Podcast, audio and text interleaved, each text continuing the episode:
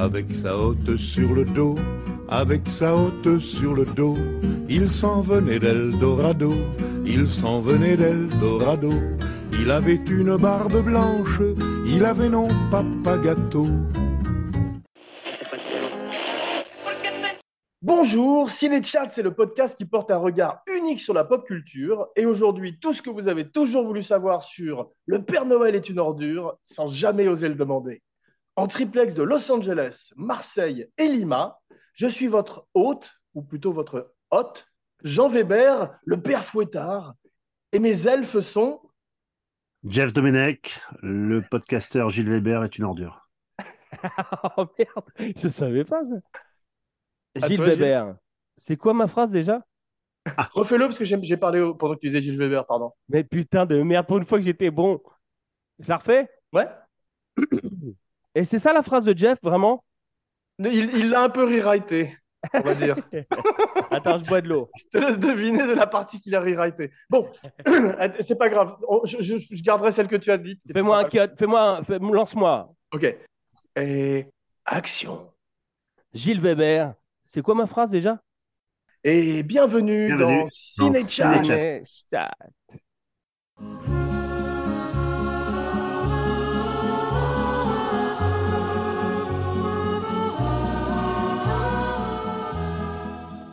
Ravi de vous retrouver, mes cinébodies, pour parler ensemble de ce grand classique de la comédie. Alors, sans plus tarder, montez dans le traîneau, mes petits lutins, car nous avons beaucoup de foyers à visiter ce soir et des podcasts par milliers, ou plutôt par douzaines, dirons-nous, à déposer dans des petits souliers de tous les enfants sages, contrairement à Gilles, qui fourre la dinde tout en nous racontant la genèse du film dans un chapitre intitulé We wish you a Merry Christmas and a funky New Year. Santa baby, just slip a sable under the tree for me. Been an awful good girl, Santa baby. je suis censé raconter la genèse de la pièce. Ah oui, pardon. C'est bien ça, c'est la genèse de la pièce, excuse-moi. Ok. En C'est ça, oui. 79, après les bronzés, ils ont eu envie de faire une pièce. Michel Blanc, euh, ils ont été en désaccord sur, sur, sur l'écriture. Enfin, je veux dire, il, il a quitté euh, la troupe à ce moment-là. Et ils ont commencé à écrire. Et en fait, ils ont commencé à faire une pièce qui était, c'était plein de bons sentiments. Et, et Josiane Balasco a vu euh, les monstres, je crois, euh, les nouveaux monstres. Je crois que c'était Non, Afro, Afro, Sale et Sale et Méchant. Méchant. C'est ça. Et elle a dit que c'était bon, on pouvait, on pouvait se moquer des pauvres, elle a dit exactement. Et donc, ils ont euh, fait cette pièce très très dure, avec euh, surtout euh, l'ermite et Junio, je crois, qui ont écrit le, le plus. T'as Moineau, t'as la plupart qui ont écrit, Balasco bien évidemment.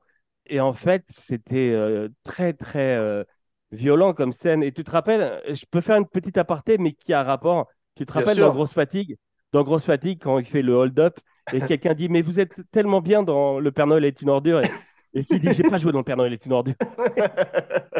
Ah, J'avais oublié, c'est la- peut-être un des meilleurs trucs de, de grosse Ben, fatigue. c'est fabuleux, non? Les- Parce que c'est- sûrement plein de gens le félicitent en Ah, oubliant qu'il n'est pas dedans.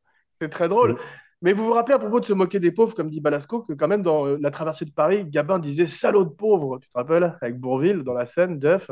Ouais, ouais, ouais. Mais même, euh, c'est à Patrice Lecomte, souvent on le félicite pour le, pour le Père Noël. Il me dit au début, ça me gênait, maintenant je dis rien parce que j'adore le film. Mais Gilles, tu parlais de Josiane Balasco aussi, qui est- c'est elle, paraît-il, qui a eu l'idée de SOS Détresse? Bah, surtout, de... c'est elle qui a eu aussi l'idée des Dubichou, c'est la fameuse Oui, parce qu'elle est d'origine, euh, je crois, bulgare. Yougoslave. Yougoslave, c'est mon, c'est mon amie sur Facebook, mais euh, elle veut pas venir dans l'émission. À cause de, à cause de Gilles. C'est- Elle a eu l'idée du titre du film aussi. Ouais, mais tu sais que comment c'est le premier titre? Ouais, Ouais, le. Père Noël tire une balle dans le cul. C'était bien, non? l'idée des deux titres, ouais. Ah oui, c'était superbe. Mais euh, il y a trois mois d'écriture, tu as vu sur la pièce de théâtre, il voulait ne pas avoir de phrases normales. Et il y a quand même beaucoup de catchphrases, justement, comme dans Abracadapod, et de répliques cultes aujourd'hui. Alors Gilles, tu vas nous parler un peu des différences de la pièce de théâtre. Avant que Jeff nous parle de- du film lui-même, tu vas nous parler un peu des différences entre la pièce et le film. Mais c'est difficile parce que je vais me faire beaucoup d'ennemis parce que les gens qui n'ont pas, pas vu la pièce ont adoré le film, bien évidemment. Mais la pièce a un rythme que le film n'a pas, d'abord. C'est incroyable. Et euh, c'est- euh, c'est vraiment supérieur, mais il faut, faut l'avoir vu. Mais tu que, comparais ça à Misery le livre et Misery le film. Oui, oui. Et d'ailleurs, les gens qui n'ont pas vu le livre sont pas d'accord quand tu dis que le livre est meilleur. Mais c'est pareil, c'est-à-dire il faut, il faut avoir lu ou vu la pièce. La pièce, pour moi, est, est un chef-d'œuvre, euh, peut-être au niveau de la cage aux folles ou de, tu sais, des, des plus grandes pièces, Joyeuse Pâques, les plus grandes pièces de comédie. Le dîner de con, non? Ah merde! Il n'y aura pas de cadeau à Noël. Hein. Ouais, Gilles, c'est fini. J'ai oublié la meilleure! C'est extraordinaire! Mais Jeff, c'est vrai que le film sort un mois euh, avant Les Bronzés 2. Les Bronzés Tu vas faire une coupure, hein? Euh, il sort, non, il sort en 82 le film, en été 82. Ah d'accord, ouais, donc, 82. Ok, ouais. Mais en tout cas, la pièce de théâtre marche très bien puisqu'ils ont- ils sont obligés de passer dans la grande salle et ils partent en tournée à travers la France. Et Mm. euh, Blanc, apparemment, Michel Blanc a incarné Félix quelques jours sur scène. Ça, il y a une anecdote amusante. Tu as vu ça, Gilles, ou pas? Et il disait que quand il entrait, lui, quand il entrait avec un flingue, les gens étaient terrifiés. Tu vois, ils voyaient Monsieur Hir, en fait, alors que quand, il, quand Junior entrait avec son flingue, il, il se- il se marrait, si tu veux. C'est vrai. Tu parlais de Lecomte, voilà, une belle Ils ont performance. beaucoup, ils ont beaucoup inversé les rôles, hein, parce qu'au départ, ils voulaient tous que Junio joue Katia. Mais comme Junio ne voulait pas se raser la moustache, parce qu'il avait beaucoup de rôles au cinéma, Junio, grâce à sa moustache, il jouait des rôles de bof, etc., dans plein de films. C'est il voulait Bronson. absolument pas se, se ra- se- se raser la moustache. Voilà. Mais. Katia, c'est Roland Giraud au départ, au théâtre. Avant qu'il soit à la Gaîté Montparnasse, c'est Roland Giraud qui a fait. D'accord, et Balasco dit, ou je sais pas si c'est Balasco ou Chazelle qui disent qu'en fait euh, c'était plus comique et burlesque avec euh, Giraud et que Clavier amène une touche de, de tragédie et de drame magnifique dans le personnage de Katia, parce qu'il y a quelque chose de très humain et de très émouvant, on va en parler quand on parlera du film. Mais euh, Thérèse est jouée par Balasco au départ donc, ou en tous les cas est prévue pour Balasco, comme tu dis, les, les rôles sont interchangeables, et Anémone est en froid avec eux, Jeff, tu peux nous expliquer pourquoi? Oui, pour une question de, de droit depuis, depuis des années jusqu'à sa mort, hein, Anémone a eu euh, un Et peu la dent dure contre, contre les gens du Splendide par rapport à une question d'argent, euh, par rapport au film. Mais en fait, Anémone faisait pas partie de l'équipe du Splendide. Hein. Il y a des, le Splendide, c'est quand même les 6-7 dont on parle. Bon, Ouais. Mano, Junio, Lermite, Chazelle, Balasco. Les autres, Lavanant, Lamotte, ça, ce sont des personnages satellitaires qui sont souvent dans les films. Mais Anémone n'a jamais fait partie du Splendide. Ouais. Et d'ailleurs, c'est le, si tu regardes, elle n'était pas dans les bronzés. Euh, elle a fait des films avec Clavier, elle a fait des films avec Lermite, etc., avec Junio, mais c'était pas vraiment, elle faisait pas partie de l'équipe du Splendide. En tout cas, elle est partie fâchée euh, euh, contre eux. Mais c'est difficile, c'est comme les groupes de rock, tu sais, c'est ce sont des véritables crises maritales, c'est souvent des problèmes d'argent et tout, et c'est très difficile à travers les années de rester ensemble. tu prends un mec comme Bruno Moineux qui en fait partie, mais Bruno Moineux, c'est un peu le cinquième Beatles, quoi. Personne ne connaît. Exactement. Et, Exactement. euh, mais c'est quelqu'un, voilà, on va dire, c'est un rouage indispensable dans le. D'ailleurs, lorsqu'ils ont reçu leur César d'honneur, ils ont, ils ont absolument tenu à ce que Bruno Moineux soit là et en reçoive un. quoi. Ça, c'est bien. Mais euh, c'est vrai que Marianne Chazelle est formidable, elle, elle se met un appareil dentaire, parce qu'elle dit tout d'un coup, elle a l'impression qu'elle porte un masque, et c'est plus elle qui, c'est tout d'un coup un personnage, ce sont des véritables clowns. Elle m'a fait penser à Thomas Hardy, qui porte tout, tout le temps des masques dans ses films. Et La, prothèse dentaire, la prothèse dentaire qu'elle qu'elle qu'elle porte, c'est le père d'un ami du, du Splendide, et c'est le mec qui avait fait les dents de Christopher Lee pour le film de Molinaro, Dracula, père et fils. Avec Bernard. Et il, son et dentier. il explique que lorsque Christopher Lee était dans la salle d'attente du dentiste, les gens le regardaient et il montrait ses crocs de vampire, et les gens avaient peur, quoi. Voilà, T'imagines, t'es dans une salle d'attente avec Christopher Lee? Incroyable. Incroyable. Et c'est Laurence Olivier qui sort, tu sais, qui dit Est-ce que c'est sans danger? En tout cas, il y avait, il y avait plein de patients. Il n'y avait pas que Christopher qui lit, les, les patients aussi lisaient dans la salle d'attente. Ah Ok. ouais, he's back, il est de retour. Ah oui. Bravo, Jeff. Mais euh, tu as vu, euh, il s'appelle Mortez dans le film, on parlait de Lecomte, mais euh, Rochefort, il s'appelle aussi euh, Mortez quand il dit le, se- le seigneur. Mortez veut des jetons. Donc. Ouais. Est-ce que c'est un hommage au personnage de l'ermite? Je sais pas. C'était, c'était inspiré de Lucien Jeunesse et Léon Zitrone. Ouais. Grand Donc, film aussi, hein, de, de Lecomte, on parlait de. Monsieur Hir, mais il a quand même une sacrée filmographie lui aussi. Et euh, tu sais, le- les pâtisseries de, de Preskovic, en fait, c'est ce personnage d'Europe de l'Est qu'on ne ferait plus aujourd'hui, qui est l'ancêtre de Borat d'une certaine manière. Savez-vous où est-ce qu'il a un petit peu euh, commencé d'une certaine manière aussi, ce personnage? Gilles Euh, J'ai dit que c'est Balasco qui l'avait importé d'après les Oui, mais dans, pâtisseries, dans, dans l'histoire de la pop culture, où est-ce qu'il y a déjà eu un personnage comme ça d'Eu- de- d'Europe de l'Est, d'un endroit un petit peu indéterminé, et dont on se moque gentiment comme ça ou Popek. plus ou moins? Il y avait Popek, ouais, il y avait euh, aussi le personnage de Balki, tu sais, dans, euh, dans le, le- Bronson Pinchot, cette série télé où il arrivait cousin Balki, et c'était un peu ça aussi. Mais surtout, il y avait Andy Kaufman dans la série Taxi, qui jouait un Ah oui. personnage qui venait de la mer Exactement. Caspienne, et tout son show était basé aussi sur un personnage comme ça qui était soi-disant d'Europe de l'Est.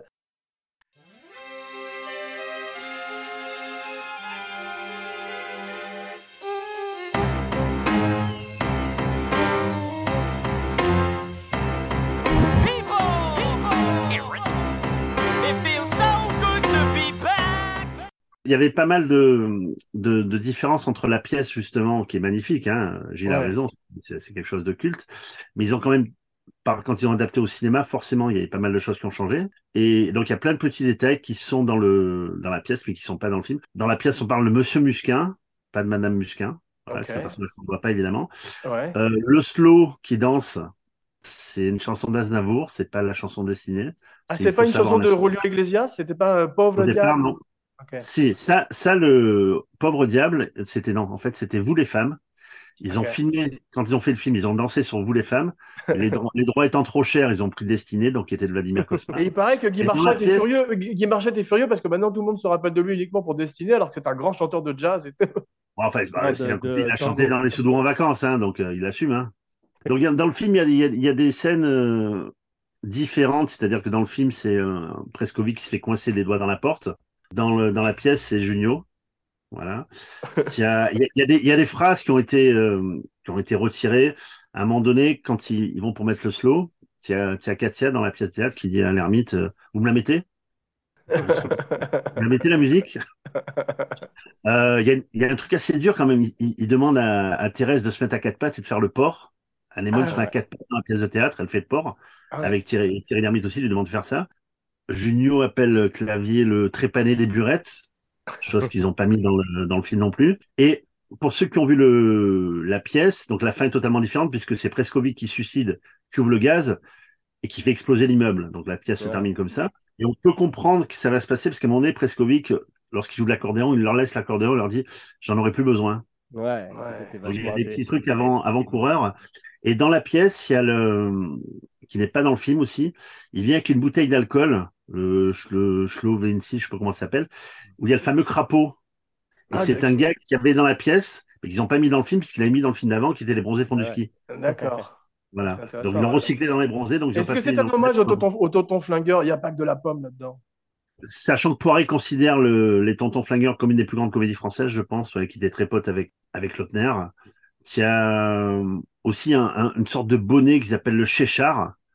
Un bonnet avec des grosses oreilles de partout. Gilles, tu peux en parler, qu'on voit dans la pièce, mais qui est pas dans le film. Qui est un bonnet ridicule que, que Prescovic leur offre. Mais, ont Moi, j'ai une question à vous poser. Quelles sont, euh, euh, d'après vous, les différences entre le, le film et la pièce? Ou plutôt, est-ce qu'il y a dans le film des, des apports qui sont meilleurs que dans la pièce? Comme par exemple, on parle de la scène du clairon, tu sais, dans, dans, dans l'escalier. on n'en est Dans- pas encore au film, Gilles, mais on- quand on va parler du film, on va voir un petit peu les ajouts par rapport à la pièce. Justement, sans plus tarder, Jeff nous raconte la genèse du film cette fois-ci dans un chapitre intitulé Jingle Bells, Jingle, Bell, euh, Jingle Bells, Jingle All the Way. C'est complètement foiré? Très bien. Dites-moi les enfants, qu'est-ce que vous voudriez pour vos étrennes? Un tromblon ou bien un casse de pompier hein? Oh, Tu nous casses les oreilles avec ta trompette, donne-moi ça. Oh là là là. Bon, tu m'as pas demandé de préparer la genèse du film, mais je vais le faire, évidemment. Tiens, et, et juste un dernier truc dans, le, dans la pièce, on voit Junio qui passe par la cheminée. Il tombe de la cheminée carrément, ce qu'on appelle évidemment dans le truc. Et le dernier petit détail aussi, c'est que Pierre offre la, la bourriche d'huîtres dans le film, et dans la pièce théâtre, il lui offre la boîte, le Tupperware où il y a les, les Spodzi dans les fameux petits gâteaux, euh, des petits gâteaux offerts par Prescovic. Voilà. Bah, la, la genèse, ils ont pas voulu retravailler cette fois avec euh, Patrice Lecomte, avec qui ils avaient fait les, les deux bronzés. Et pourquoi? Bonne question. Parce qu'il fallait avoir, il fallait avoir un état d'esprit un peu différent, je pense, beaucoup plus caustique, comme dirait Prescovic. Et Poiré, en fait, avait débuté, euh, avait fait des films avec Josiane Balasco. Il a fait Les hommes préfèrent les, les grosses, Les petits câlins, son tout premier film. D'ailleurs, dans le premier film de Poiré, Les petits câlins, il y a Clémentine Autain qui joue dedans, bébé, parce qu'elle était la fille de. Et c'est le producteur, donc, qui était l'oncle de Christian Clavier, Yves Rousset-Rouard, qui voit le potentiel de la, de la pièce, puisqu'il a la cassette vidéo de la pièce la capture qui a été faite par Philippe Galland à l'époque, et d'ailleurs qui est plein de défauts. Hein, la pièce de théâtre, à un moment donné, il y a, il y a l'ermite qui appelle, euh, comment elle s'appelle, Marianne Chazelle, Thérèse. Puis il se reprend, il, appelle évidemment euh, Josette. Il y a plein de petits détails comme ça. Et il part, je crois, aux États-Unis. Et il y a des soldats, je crois, des soldats français qui montent cette, euh, cette, cette VHS et ils voient le potentiel comique et ils décident d'en faire, un film. Et donc, Jean-Marie Poiré est pris euh, pour réaliser le film. Donc, il se, il se met avec eux pour écrire le scénario parce qu'il y a des trucs, eux ne veulent rien retoucher à la pièce, ils veulent que ce soit tel quel. Et Poiré leur explique non, qu'il faut des, des, quand même des aérations, des scènes d'extérieur, etc. C'est pour ça qu'il y a toute cette intro euh, faite devant le, jour de Noël, etc. Le final aux eaux de Vincennes, etc. Ça sont des trucs qu'ils ont voulu, qu'ils ont dû réécrire pour aérer et en faire un film. Voilà. Et puis tout le passage de l'ascenseur avec Balasco qui n'était pas du tout dans la pièce. Le personnage rôle Madame a euh, été- a été rajouté. Euh, on verra tout à l'heure après sur les scènes coupées. Il y avait même Michel Blanc qui avait un rôle dans le film, mais euh, qui, qui a, qui a pas été. euh, Il est juste en voix off au téléphone cette fois-ci. on voit. Voilà, donc il y a pas mal. de- il y a eu des, quelques scènes coupées de ça. Mais euh, voilà, donc au départ, comment le film est venu? C'était une idée du, du producteur qui a fait les deux bronzés. Mais eux, comme tu as dit tout à l'heure, Michel Blanc, lui, s'était séparé parce qu'il voulait déjà faire une carrière solo. Il est parti un peu avec Patrice Lecomte, faire Viens chez moi, j'habite une copine. euh, Ma femme s'appelle Revient, euh, circuler rien à voir, tout ce genre de petites comédies. Et, euh, Michel Blanc était extraordinaire dans la meilleure façon de marcher, Gilles, tu te rappelles? Ouais. Comme tu disais, tu m'as dit hier, c'est vrai qu'il y a tous ces acteurs-là ont fait plein de petits rôles dans les films. Je pense qu'on en parlera tout à l'heure. Ouais. Beaucoup de films dans les années Maintenant, 70. tu peux en parler maintenant, justement, c'est intéressant. Les, les- les- tu sais, on parlait justement des, du Splendide avant qu'ils ne soient connus. Les films dans lesquels ils, ont, ils sont apparus dans les années 70 notamment. J'ai une question pour Gilles, Vas-y. pas pour Jean. Euh, toute la bande du Splendide, là, toute la Ouais. bande du Parc de Furdion, mis à part Anémone, ils ont tourné dans un, dans un même film, scénarisé par ton père. Ah bah, c'est- on aura tout vu. Ah non, non, non, Jean, c'est pas Ah, pour pardon, excuse-moi, excuse- c'était pour Gilles. Attends, bah, refaisons-la comme si. Vas-y, Gilles, alors, c'est quoi la réponse? Ah, c'est On aura tout vu. Bravo. Ouais, bravo. Et Gilles, est-ce que tu peux nous citer un autre film où le Pourquoi tout, Splendide tout apparaît c'est- quoi, tu dans question pour un champion ou quoi? Ouais, ou enfin, ou question pour Enfin, un, demi- champion. un- un semi-champion, ouais. un Pour un bouffon.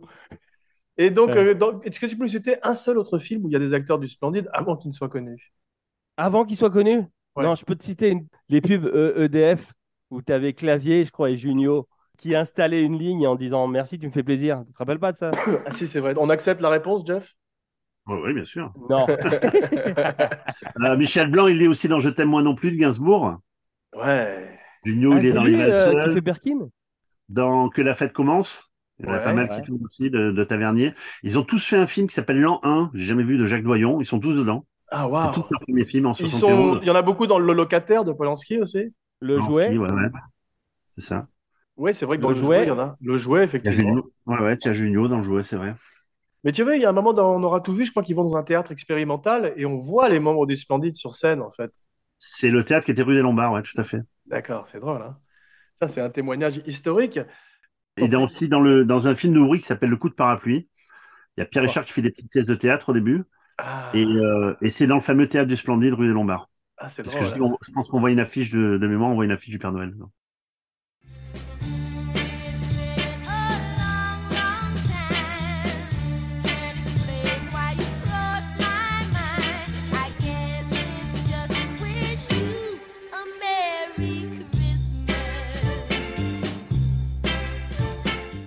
Est-ce que l'un d'entre vous a vu le merveilleux remake de Nora Ephron, Mixed Notes? Non, la vie est trop courte pour voir des mauvais films. Est-ce que tu as vu, là, le- parce que non, il est très mauvais le film, effectivement. Euh, Ils ont pas, les comédies voyagent assez mal, elles se traduisent assez mal à l'étranger. Mais là, ils sont passés complètement à côté du truc, alors qu'ils ont un casting quand même assez étonnant. Tu as vu, Gilles, qui joue le rôle de l'ermite? Euh, C'est Non. Martin. euh, euh, C'est Martin. Steve Martin. Et tu as également Adam Sandler, quand même, dans le film, ce qui est quand même extraordinaire. Madeleine Kahn, qui joue le rôle de Anémone. Et euh, vous savez qui joue le rôle de Christian Clavier, qui joue le rôle de, de Katia.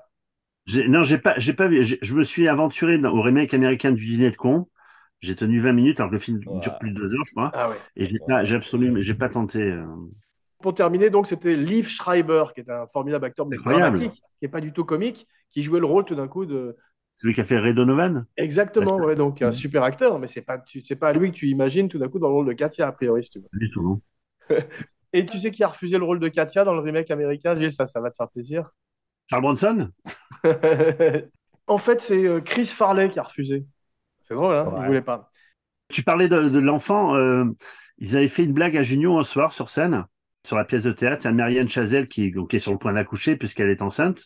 J'en peux plus, j'en peux plus, il faut que j'accouche. Elle sort de scène et elle revient avec un bébé qui était Arthur Junio, le fils de Gérard Junio qui venait, qui venait de tête papa. Il revient, il revient, t'es tout surpris de voir son fils sur scène. C'était une petite blague. qu'il- Mais de temps en temps, ils se faisaient des, des vannes le soir. À un moment donné, à, part des- à la place des doubichous, ils avaient mis des, des merguez crues. Et donc tout le monde en a mangé, parce que c'est des vrais chocolats, sans regarder ce qu'il y avait. Ils ont tous bouffé des merguez crues euh, pimentées à l'arissa. Ils étaient tous contents. Voilà. C'est devenu Jackass.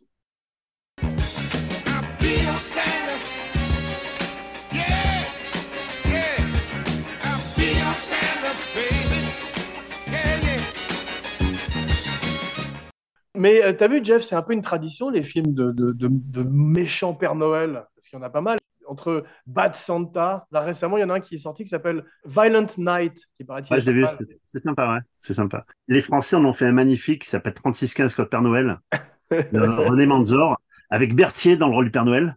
Patrick, euh, Exactement, c'est vrai. Voilà. Berthier de coup de tête, effectivement. C'est ça, et Brigitte ouais. Fossé. Et c'est un film qui a énormément inspiré euh, les Américains quand ils ont fait Maman, j'ai raté l'avion. C'est exactement le même film, en beaucoup plus dark et Wow. beaucoup plus violent. Et Spielberg est un film qui euh, est un- avait dit qu'il avait adoré 3615 sur Père Noël. Et c'est lui qui était un petit peu derrière Maman, j'ai raté l'avion. Et il y a quand même un peu de. Mais c'est c'est version fun, quoi. Voilà. C'est drôle. Moi, il y avait un Père Noël euh, un peu crado comme ça qui m'avait marqué quand j'étais plus jeune. C'était Dan Aykroyd dans Un fauteuil pour deux. Tu te rappelles quand il Ah, mangeait son saumon et qu'il mangeait sa barbe en même temps? Ouais, tout crasseux, c'est vrai. Les Pères Noël au cinéma, je me suis un peu renseigné. Ça a commencé le premier, c'est en 1897. Santa Claus Feeding Stocking, Waouh. le, le Père Noël rempli des bas. Ouais. Alors, c'était le cinéma muet. En 1909, il y a Griffith qui en avait fait un autre qui s'appelait Un piège pour le Père Noël. Ensuite, il y en a un autre qui s'appelait Le Père Noël n'existe pas de James Perrott, ça c'est en 1926. Une heure plus Et tard, c'est Jeff continue la liste. Et le premier, le premier, Waouh. le premier cinéma, dans le cinéma parlant, film de Ah. Christian Fiac, qui s'appelait L'assassinat du Père Noël, d'Harry. Voilà. Et un des derniers, c'est le film de Chabat, Waouh. de Chabat, Ah ouais. Santa Claus. Gene Hackman euh, habillé en Père Noël dans le French Connection. Voilà, un beau gros Père Noël. Et, le, et, Christ- et Christian Juan et Karen Cheryl, j'ai rencontré le Père Noël, inoubliable, Et vous avez vu le film d'horreur qui s'appelle Krampus? Krampus? avec la main, là, comme ça. Ouais. Il y a une tradition de films d'horreur aussi de Noël qui sont bien. Un de mes préférés, c'est un film finlandais, Jeff, je sais pas si tu l'as vu, qui s'appelle Rare Export. Exportation rare. Et c'est sur des Pères Noël qu'on capture au pôle Nord, et- qui sont à l'état sauvage. Et c'est un film que je recommande aujourd'hui, qui est très très bon. C'est quoi Il y a des Incroyable. Pères Noël en fait? Non, non, c'est parce qu'il y a toute une partie de la mytholo- il y a toute une partie de la mythologie de Noël nordique, Santa Claus, Santa Claus Kinski, qui est beaucoup plus hardcore, qu'on connaît mal. Mais euh, parlons un peu du film. Il y a une musique de Vladimir Kosma que j'avais complètement oublié, qui est un petit peu jazzy, c'est bordure piano-bar, t'as vu? Elle n'a pas énormément de personnalité, on va dire. C'est pour ça qu'on Ouais, bah, un peu silencieux. ouais. On va, on va pas dire du mal de Vladimir, hein, le grand Non. ami de ton papa. Et C'est cette année-là, il est, il est nommé, il est nommé au César pour l'année 82, mais pour la boum de, pas pour le Père Noël. Ah, il l'a pas eu quand même. Tu peux nous chanter la boum, Gilles, toi qui es chanteur? La boum 2, hein. La boum 2, hein, attention. It's too soon for a new love. When you smile,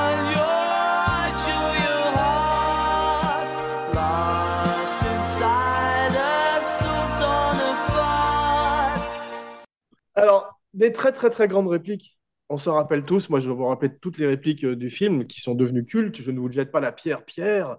J'en ai noté quelques-unes. Ça va être une espèce de hit, de best-of. Je n'aime pas dire du mal des gens. Mais en effet, Ouais, il est c'est ça. gentil. Ouais. Mais moi, ça m'a fait penser, Jeff, tu as une affiche extraordinaire. On va parler un petit peu de l'affiche. Il y avait une affiche de réserve aussi. Ça m'a fait penser à tout un courant d'humour. Harakiri, professeur Choron, c'est un humour très très noir, très dark. Tu parlais de Affreux, sale et méchant, effectivement, ou L'argent de la vieille, ou ces films italiens. Mais c'est c'est très noir, cet humour. C'est très violent. Ce personnage de Junio, c'est Jeffrey Dahmer quand il se met à découper les gens dans la cuisine. J'avais oublié la, brutalité des, des choses. Concernant l'affiche, donc la, la petite qu'on voit, c'est un hommage au chocolat meunier. Il y avait une pub avec la gamine qui dessinait euh, Ah, chocolat d'accord. meunier, les des contrefaçons. Et c'est l'artiste Jean Solé qui a fait l'affiche. Ouais. Alors c'est Réserve, Ouais. l'affiche qu'elle dit derrière lui, c'est celle de Réserve, qui a été faite pour le théâtre. Et celle du c'est Jean Solé. Et Jean Solé, tout le monde le connaît parce que le personnage du guide du routard, C'est le globe-trotteur avec son sac à dos. C'est lui qui a décidé, c'est lui qui a dessiné ce. Ah, C'est sûr. Ah ouais, c'est un, un mec très connu, effectivement. Sachant que le, le, le film, à cause du titre, n'a pas pu, euh, ils n'ont pas pu, quand ils ont fait la promo, avoir les affiches ni dans le métro ni dans les bus. Ouais. Il y a un truc euh, qui n'était pas dans la pièce, comme tu disais, c'est le passage où Balasco est coincé dans l'ascenseur et où elle fait un petit peu ascenseur pour l'échafaud. Il y a un truc qui est très bizarre, c'est qu'elle remonte une deuxième fois dans cet ascenseur, alors qu'elle a été coincée une première fois. Tu ne remonterais pas dans l'ascenseur, tu prendrais l'escalier la deuxième fois. C'est pas possible, je trouve. Qu'est-ce que tu en penses, Ouais, mais c'est- écrit dans le scénario, donc elle est obligée. Ouais, Il y a sûr. quand même une chose très très drôle dans cette scène d'ascenseur, c'est euh, la, la façon, euh, l'ermite comme il l'insulte, d'une violence. Je sais pas si tu, tu l'as revu ou pas. Comme Si, bien sûr, mais ce que j'aime beaucoup aussi, quand même, c'est les- la trompette dans le fond. Pendant que l'ermite est au téléphone, on entend cette, cette voix off. Mais non, mais larrissements d'un éléphant qui meurt au, au lointain. Sais, c'est- ça ça, ça, ça- ça, ça, une scène qui est un plus par rapport à. La Exactement, pour répondre à ta question précédente. D'ailleurs, par rapport à l'ascenseur, il y, a- il y a un petit défaut dans le film, puisqu'ils ils sont au dernier étage SOS Détresse. Ils sont au dernier étage de l'immeuble. Et quand Preskovic arrive, je suis descendu, vous apportez des gâteaux. Alors, soit il vit au grenier, le mec, Exactement. mais non, en fait, il vit dans le- c'est un petit défaut. Mais t'as vu, pour terminer sur l'ascenseur, quand ils, sont, ils manquent de se faire broyer, c'est comme Emilio Estevez dans le premier Mission Impossible, t'as vu? J'ai cru qu'ils allaient se- s'empaler sur l'ascenseur. Donc, ils ont tourné ça en studio, mais ils ont aussi tourné ça dans, un vrai, dans une vraie cage d'ascenseur. Junio euh, crie comme personne, tu sais, dans tous les films où il y a Junio, t'attends le moment où il va crier, c'est comme on parlait de En Tom ça. Tom Cruise, t'attends le moment où il va courir, tu vois, Pacino, t'attends le moment où il va danser, Junio, t'attends le moment où il va crier. T'as vu à la fin au zoo, quand il crie comme les lions ont peur, c'est lui le roi de la jungle. C'est Junio. Junio, le roi de la jungle. Euh, Michel Blanc crie incroyablement aussi, pour que tu saches. Il y a un truc qui est très drôle, c'est comme la famille de, de Clavier l'appelle Charles Bronson, l'appelle Bronson, tout le monde. Et on voit même une affiche de Bronson avec un film produit par Irving Winkler et Bob Chartoff. Chartoff, c'était un ami de, de notre père, Gilles, un type merveilleux. L'évadé. avait produit Rocky. Ah ouais, quel est le film, justement, je vais te demander, Jeff? Il y en a deux. Il y a Justicier dans la ville numéro 2 et L'évadé. Ah d'accord, ok. C'est drôle. Il y a deux films de Bronson. C'est un ancien théâtre qui s'appelait le Gaieté Boulevard, qui est devenu une, une boîte homo, le Scorps. On parlait de Michel Blanc qui arrive quasiment à créer un personnage off au téléphone. Il y a aussi Daroussin, non? J'ai reconnu sa voix. dans la voix off? Ouais, Ouais, tout à fait. ça. ouais. Ah, drôle. Et savoir que le, il y a une scène de, dans le film, tu sais, c'est c'est le premier qui téléphone, le mec qui se suicide quand elle lui dit appuyer sur le bouton. Tu te rappelles? Ouais, On voit une scène où le mec dans Bien une sûr. cabine téléphonique. bien sûr, c'est dark bouton. ça. Et en, et en fait, cette scène, c'est l'intro de la pièce de théâtre. Et c'est. Junio qui arrive de dos. Junio qui arrive par les rangs des spectateurs. Il monte sur scène et c'est lui qui prend la, le combiné téléphonique avec son flingue. Appuyez sur le bouton, monsieur. Wow, Il se met une balle, c'est- la très, commence très comme ça. dark. Ça met effectivement un ton au La début pièce de la commence pièce. comme ça. Dans les scènes coupées, on explique pourquoi le, il a un flingue, Junio, euh, dans le film, parce qu'il n'est pas censé avoir un flingue. Et en fait, il va, il va boire un verre dans un bar. Il parle à un mec, on ne voit pas le barman parce que c'est un nain, en fait. Et il profite que ce soit un nain, il passe derrière lui, il, et il met la main dans le tiroir caisse et il tire un peu de pognon et le, et le flingue. Il y a un truc que j'avais oublié qui m'a fait rire, Jeff, c'est à quel point le cloug est lourd et qu'elle préférerait porter Junio que porter le gâteau. T'as vu Parce qu'il pèse une tonne, ce gâteau. En plus, et il y a une grande réplique aussi, c'est quand euh, Chazelle dit, parce que le gâteau se met à fumer quand on essaie de le découper, il dit Oh, le gâteau, Il il a a pété C'est horrible. Il va voir ce truc. Elle en fait beaucoup, hein, Chazelle. C'est vrai que c'est quand même la comédia dell'arte. Entre elle et Clavier, il y a des scènes où on se croirait dans un film de Almodovar, un petit peu avant l'heure, avec les, cou- les couleurs Il a de la criardes. cagoule, c'est Balasco qui lui a donné. Ah ouais, c'est ouais. Et il paraît que c'est un personnage inspiré par une véritable SDF qui habitait dans le quartier de l'Ermite. Balasco, pour son look à elle, Madame Musquin s'est inspirée de Simone Veil. C'est pour ça qu'elle a ce chignon-là. C'est vrai. vrai qu'elle ressemble à Simone Veil dans le film. ouais. Mais Clavier, il est remarquable. Il joue extraordinairement bien. Surtout dans la pièce. Ah, il y a, il y a une scène dans le film, elle fait rire que moi, parce qu'il n'y a pas beaucoup de gens qui la remarquent, mais elle est très drôle. Quand vous revoyez le film, euh, quand il lui fait son pansement, euh, Thierry Lhermitte, tu sais, dans son pied, il s'est pris une balle dans le pied. Clavier lui dit, faites bien les pansements. Et Lhermitte lui répond, euh, encore heureux, j'ai quatre ans de secourisme derrière moi. Et quand il dit ça, t'as Clavier qui regarde derrière Lhermitte pour voir les quatre ans de secourisme. C'est tellement drôle quand tu revois le film. Ah, je l'ai pas vu, effectivement, celle-là. Le grand apport de Jacques François, si je peux, si je peux aussi. euh, Ouais. c'est un apport par rapport à la pièce. C'est Jacques François euh, arrive à euh, s'introduire, un peu comme Marius, tu te rappelles, dans Les Bronzés 2. Ouais. Bon exemple. C'est un grand Jacques acteur, Jacques François arri- Voilà, Ouais. Il arrive, il arrive à entrer dans l'univers des, Des bronzés, quoi. Et j'ai lu à l'occasion du show, c'est qu'il n'a pas été payé. Il a fait ça, il a fait une faveur Ah à bon? Jean-Marie Poiret. Ouais, il a fait une faveur à Jean-Marie Poiret. Il est venu comme ça et euh, l'autre, il a fait cinq films après, je crois, avec Jean-Marie Poiret aussi. Donc, Bah ouais. ouais. Mais en fait, parce venaient Pas voir leur payé. pièce de théâtre, ils venaient voir leur pièce de théâtre, et il adorait, il, il leur disait à chaque fois aux gens du bandit, quand vous faites un film, appelez-moi, euh, j'adore votre univers, etc. Et le producteur lui propose 200, l'é- l'équivalent de 200 euros de l'époque. Et Jacques François appelle euh, Poiret, il me dit, il propose un pourboire, ton producteur, euh, parce qu'il réclamait 2000 euros, l'équivalent de 2000 euros euh, pour une journée de tournage. Et a dit non, je peux pas le payer à ce prix-là. Il a dit, bon, je le ferai gratuitement. Et ce qui a été le grand drame de la carrière de, de Jacques François, c'est qu'on lui ra- on le ramenait tout le temps à ce film-là, tu vois, alors qu'il a tourné quand même, enfin, il a fait des pièces de théâtre. Mais il a toujours joué un petit peu le personnage qui joue dans le jouet, tu sais, Blénac. Oui, Blénac, tout à fait, ou même celui qu'il y avait dans, dans le film de Jean-Yann aussi, tout le monde. Tu as vu beau. sa photo du studio Harcourt Il a des cheveux magnifiques. Ouais, Casque il magnifique. cheveux incroyable. ouais. Mais euh, quand il, il jouait du Harold Pinter sur scène, tu vois, Ouais. et il a dit à cause de toi, Jean-Marie, à cause de ce putain de réplique, le fameux c'est de la merde, parce qu'il faut savoir le dire, ça, hein, quand tu revois le film, et c'est une réplique en fait qu'il a piqué à la mode, je t'expliquerai tout à l'heure, qui était dans le scénario aussi, et il me dit, je vais jouer du, Pinter sur scène, et les gens à la sortie, quand ils demandent des autographes, il, il me dit c'est de la merde, c'est de la merde. Et donc, voilà, j'en suis réduit, j'en suis réduit à ça, toute ma vie, on va me ramener à ça, alors qu'il a fait du Guitry, du Pinter, du Jean Anouilh, etc. Ah bah c'est Et en c'est- fait, c'est c'est comme, une- euh, c'est comme Ned Beatty à qui on dis- disait tout le temps vas-y fais le cochon alors qu'il avait quand même fait plein ça. de trucs.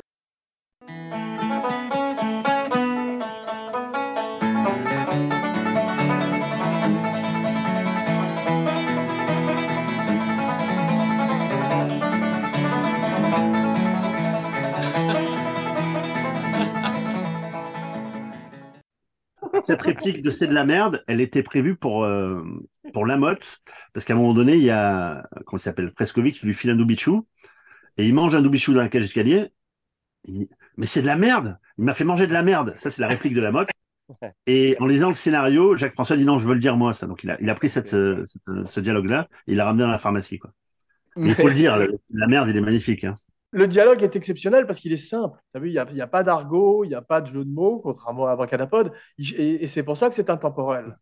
Et Voilà. un peu comme le dialogue de, de notre père Gilles, qui a aussi cette simplicité, et qui cherche pas justement à être soit dans- trop dans l'air du temps et qui joue plus la situation. Et c'est pour ça que c'est assez indémodable d'une certaine manière. Tu nous as Euh, décrit ça avec brio. Ça, j'adore. Et j'aime beaucoup aussi comme Marianne Cha- Chazelle dit le titre du film. Je, je pense qu'on devrait donner des bonus, des points bonus quand le titre du film est prononcé pendant le film.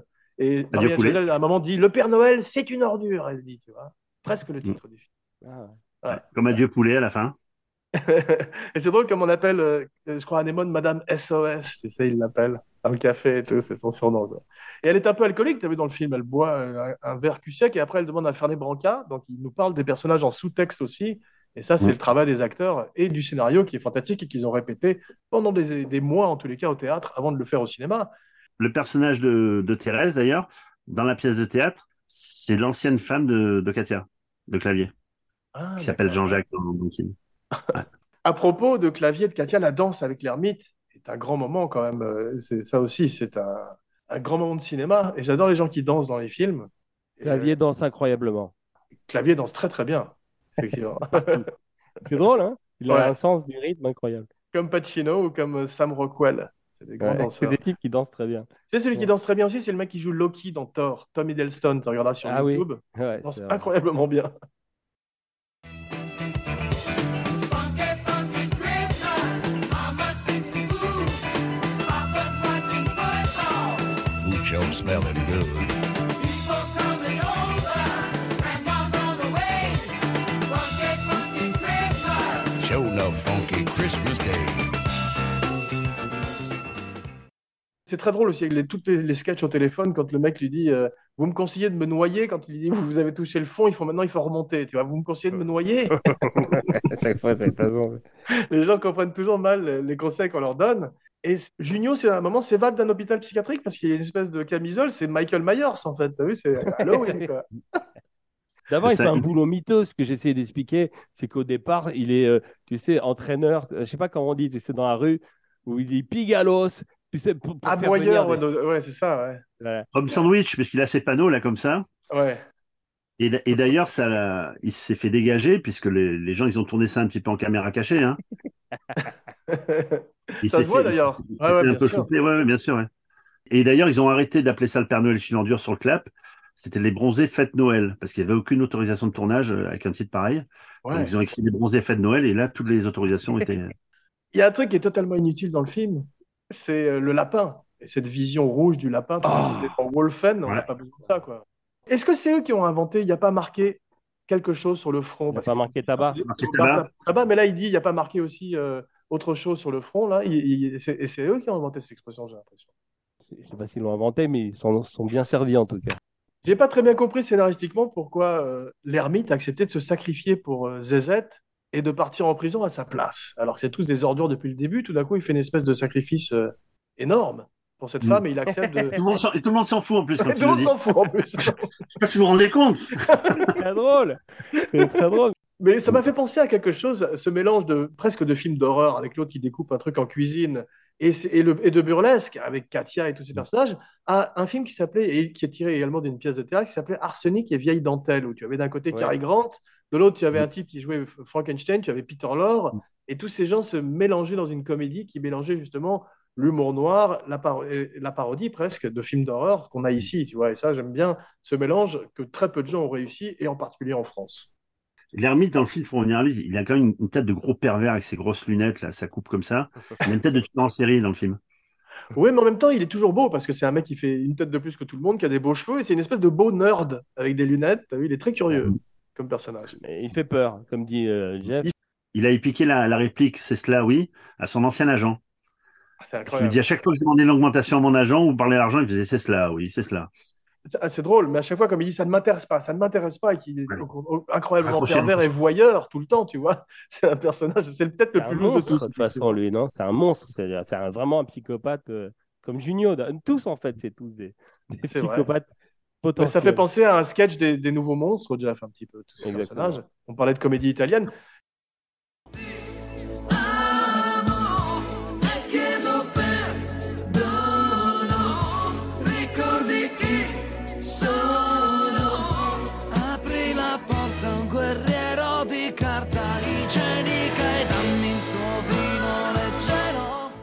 Y a un truc que je regrette, c'est que en- si ce, si ce film a été fait euh, en Amérique, il y aurait eu des, des action figures, il y aurait eu des jouets, parce qu'ils ont un look tellement spécifique que j'aurais bien aimé avoir un Père Noël euh, comme Junio. sur Ouais, les poupées Barbie comme ça, ouais.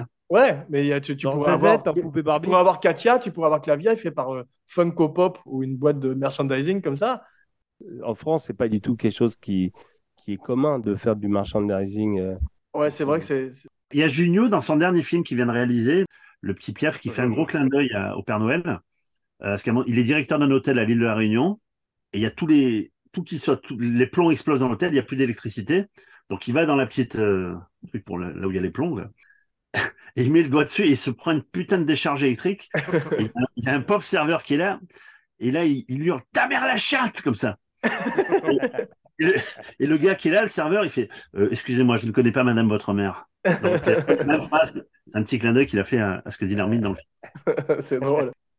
Toute cette scène dans le zoo à la fin, c'est triste avec ces animaux qui sont en cage comme ça, tu sais, ça fait penser à Scarface aussi et son tigre aussi, c'est le même tigre que Scarface d'ailleurs, ils ont utilisé. Non, c'est pas vrai, Jeff. Moi aussi, j'ai tourné dans un zoo avec un travelot, avec Legitimus dans le pharmacien de garde. Dans le- ouais, Ouais, ouais. avec la fameuse voix qu'on entend. Exactement.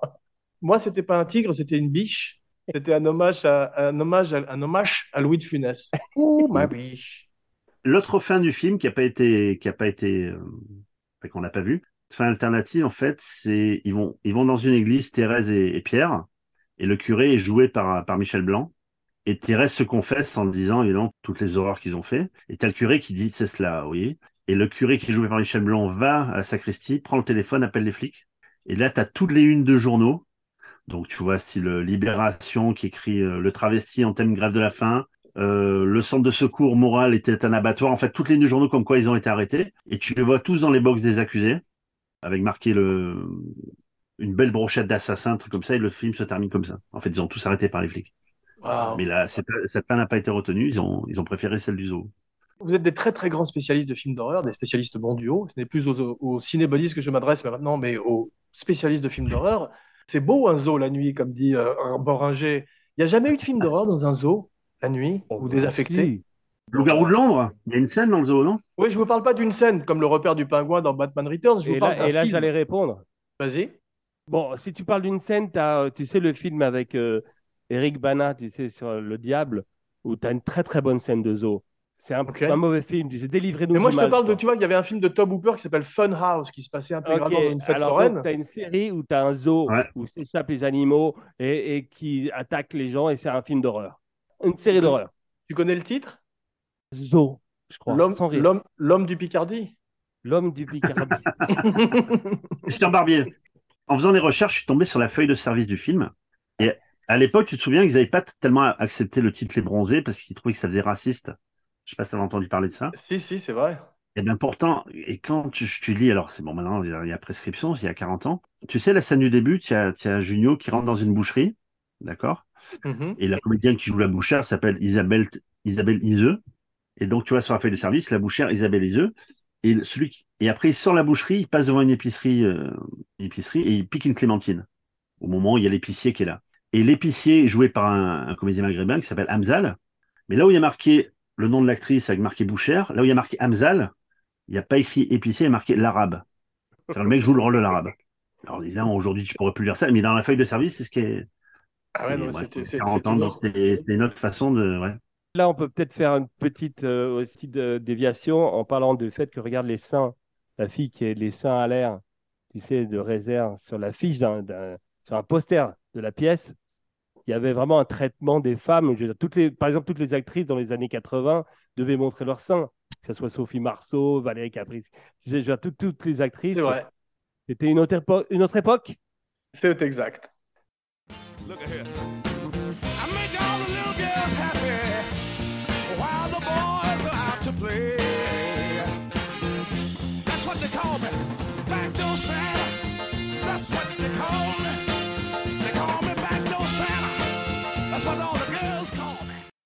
Tu sais, quand tu parlais de la, tu parlais de la, la, la musique du film tout à l'heure, à un moment donné, il y a un plan sur la fiche de la, la pochette de Cosma destinée. Et ça, il a, euh, Poiré l'a filmé en salle de montage, parce qu'ils ont dû changer le. Ah, La, musique, à la dernière minute. Ah, c'est drôle. Et concernant le, rappelez tous le tableau, le, le tableau que Thierry Lhermitte offre à Anémone, c'est le fameux tableau avec le porc, etc. Savoir que c'est Willy Holt, le, le chef décorateur qui, a, qui avait peint ce tableau. Et euh, alors l'histoire est assez, euh, j'essaie de, de- de me souvenir un petit peu ce qu'il en est. Willy Holt était né aux États-Unis de mère française et à l'âge de deux ans, il revient en France avec sa mère. Dans les années 40, il s'engage dans les milices et il se fait arrêter. Il se fait arrêter à Grenoble, dans un dans un train. Il se fait arrêter par les par les SS et il commence à le à le torturer, etc. Et il se rend compte qu'il est circoncis alors que s'il est circoncis euh, cliniquement, il n'est pas du tout juif ni rien. Il voit ça, donc forcément, il, il envoie à Auschwitz, le mec. Et donc, il est torturé, etc. Et comme il sait bien dessiner, etc., les, les nazis s'en servent. Et il écrit des panneaux, style interdit, etc. Il, écrit, il voit, il voit qu'il sait dessiner, etc. Et il y a un des capots polonais qui a une carte postale. Alors, c'est c'est un lien avec le tableau. Hein. Il lui a dessiné cette carte postale. Et c'est un village bavarois avec un clocher. Et grâce à ça, le fait de dessiner, il n'a pas, il a arrêté d'être dans les camps, etc. Et ils l'ont gardé comme prisonnier. Donc, il n'est pas mort, il n'a pas été, euh, il pas été tué. Et le dessin que vous voyez de l'ermite avec Anémone, là, qui lui dessine avec le cochon, il y a un petit village avec un clocher, c'est ce même village bavarois qu'il a dessiné à l'époque et qu'il a mis dans le film. Je savais pas du tout. Ouais. ouais. Belle histoire. Donc c'était un peu long, mais euh, et ce gars-là, donc il est décédé aujourd'hui en l'année suivante, enfin cinq ans plus tard en 87, il a un César pour revoir les enfants, le film de, de Louis Malle. Ah. C'est une très belle histoire. Il y a un C'est- dernier un dernier petit truc, il y a la script du film, Sylvain Dondot, avait quand même travaillé avec Laurel Hardy sur leur dernier film, Atolka, qui avait été tourné en France. Elle avait bossé avec Tati, Polanski, Alain René. Et elle avait fait le dernier film de Laurel Hardy avec Suzy Delver qui avait été tourné en France et il y avait un plan qui était tourné à Marseille qui s'appelait Atolka. Donc voilà, cette dame avait bossé sur le Père Noël du Fur dur et avec Laurel Hardy. Incroyable. T'imagines dans un Et- CV avoir ça c'est... Tu parles de la peinture de la pièce ou du film? euh, du film. Ok, de- la- celle de la pièce a été rachetée par Jean-Claude Dreyfus, bizarrement. Ouais. Ouais. Grand amateur Voilà. de porc. Les critiques du, du film, à la- à l'époque, ils l'ont massacré. Hein. C'est le film est une insulte au cinéma et aux spectateurs, vulgaire et éculé. Euh, ça, c'est Georges Charanchol qui avait dit ça. Le Nouvel Obs avait marqué personnage et situation dont on fait le tour en cinq minutes. Une catastrophe. Et il y en a un, et Thierry Lhermitte s'est vengé de lui bien plus tard. Un gars s'appelait euh, Marc-Georges Benamou. Ils avaient tous interviewé, etc., qui était un proche de Mitterrand. Et il avait mais massacré. Il avait dit euh, la comédie horreur du vide et l'équipe du, euh, du Splendide remplit ce vide. Enfin, il, il massacre le film. Et quelques années plus tard, quand l'ermite fait un film qui s'appelle Nuit d'ivresse, qui est assez drôle, il va dans une soirée où il est complètement bourré avec Balasco. C'est une soirée un peu guindée où il y a, il y a pas mal de, de euh, l'intelligentsia parisienne est là. Et l'ermite voit, il fait, voit, tu vois là, ce gars-là, c'est un critique de film, c'est Georges-Marc Benamou. Ce mec trempe son silo de sa propre merde. Et il va face à lui, il commence à se chauffer un peu. Il lui dit, Benamou, un jour, je vais te tailler les oreilles en pointe. Et tiens, l'ermite qui part en cuisine, il prend un ciseau, il vient, il lui coupe les oreilles au mec. En film. Non. Dans le film Ah, dans Dans le le film, film. on est resté vraiment dans le film, dans le film Nuit d'ivresse, il est-. Il est complètement bourré, euh, l'ermite. Il lui dit un jour, je vais tailler les oreilles en pointe, Georges Ménamou. Et il va dans la cuisine et il lui chope les oreilles. Voilà. C'était pour se venger de ce mec-là qui, quelques années avant, les avait massacrés. On n'a pas parlé de Jean-Marie Poiré, on s'en fout? Ouais. Oui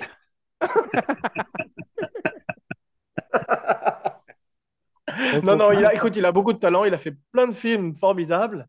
Il est né 70 jours après la mort d'Hitler. Ça va. Et non, Ah un ouais. dernier truc pour finir, le dernier jour du tournage du film correspond au jour de la disparition de Romy Schneider.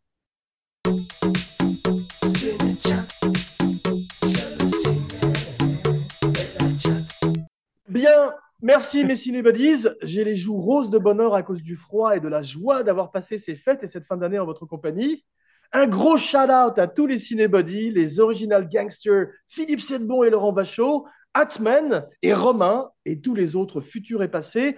Et un- bien sûr, un gros shout-out à tous les abracadamis fidèles. On se retrouve dans quelques jours pour une surprise et une nouvelle année et une nouvelle ère pour Abracadapod, le podcast sur la magie du cinéma. En attendant, n'oubliez pas de liker, de follower, de partager, commenter et vous abonner sur toutes les plateformes digitales où l'on écoute des podcasts, plus une bonne critique et 5 étoiles sur iTunes pour aider vraiment le show. Et n'oubliez pas de souscrire à la chaîne YouTube avec les sublimes vidéos de Romain Lenoff.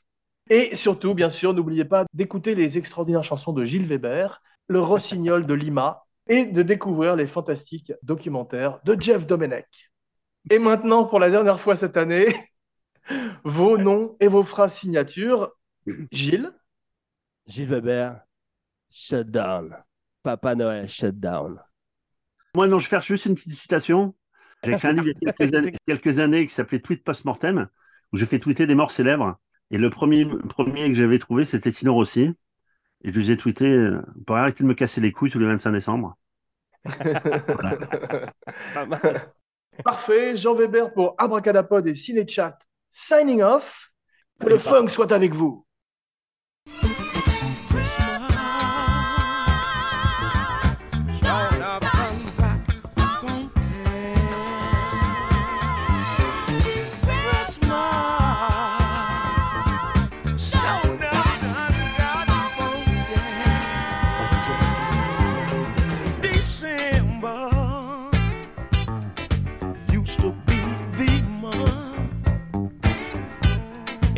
love of anticipation. Yes, it was.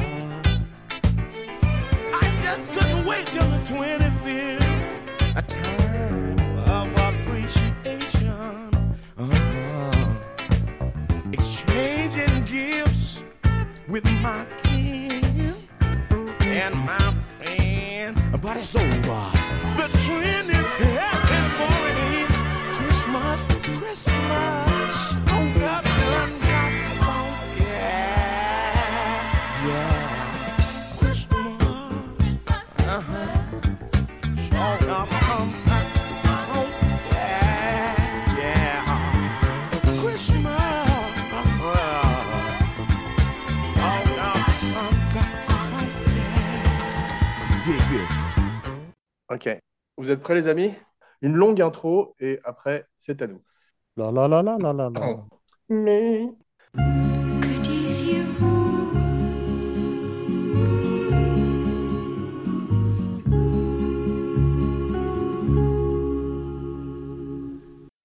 Et bienvenue dans Cinéchat. Pod. Pod.